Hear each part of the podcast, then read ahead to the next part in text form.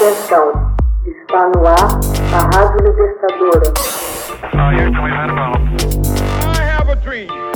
Assim sendo, declaro vaga a presidência da República. Começa agora o Hoje na História de Ópera Mundi.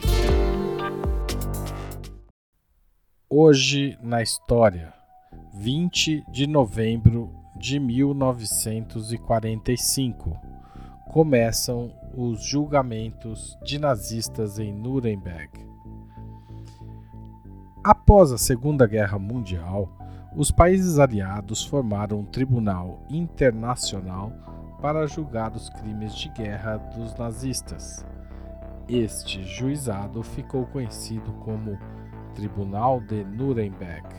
A corte iniciou os trabalhos em 20 de novembro de 1945 e, ao longo de 10 meses, conduziu 13 julgamentos contra 24 dirigentes do Partido Nacional Socialista e do Terceiro Reich.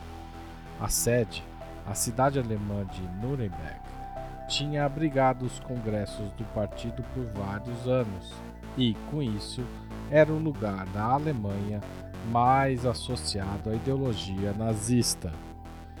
Nos julgamentos, os nazistas foram acusados de terem provocado conflito deliberadamente e empreendido agressivas guerras de conquista.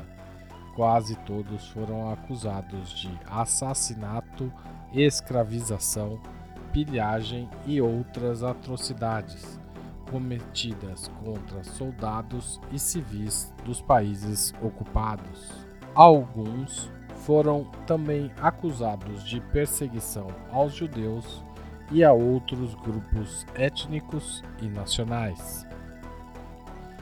Os processos de Nuremberg foram conduzidos por um tribunal internacional conduzido por representantes dos Estados Unidos, Francis Biddle, da União Soviética, Iona Nitchenko, do Reino Unido, Justice Lawrence e da França, Henri Donnedieu.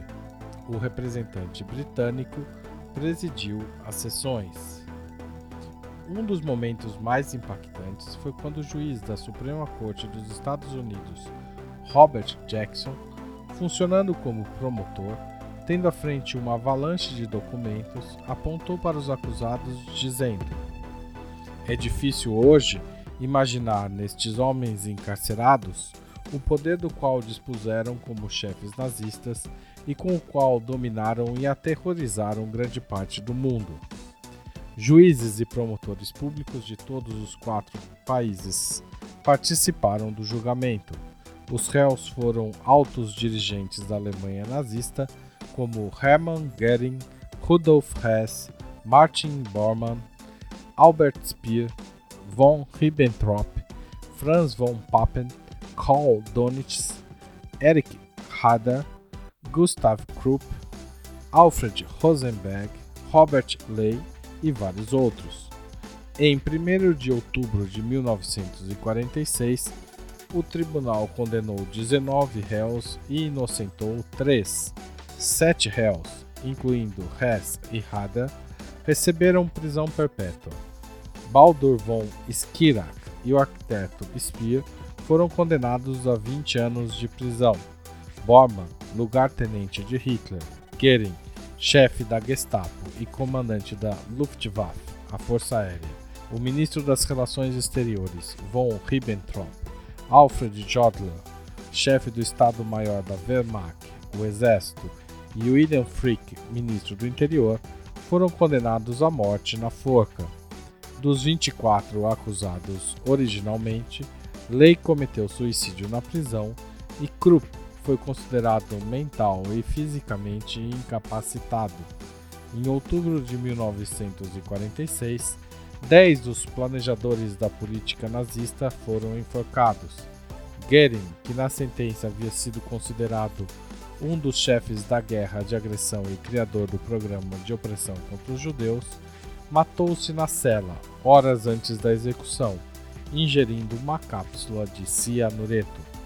Texto original de Max Altman, locução de Haroldo Cerávulo Cereza.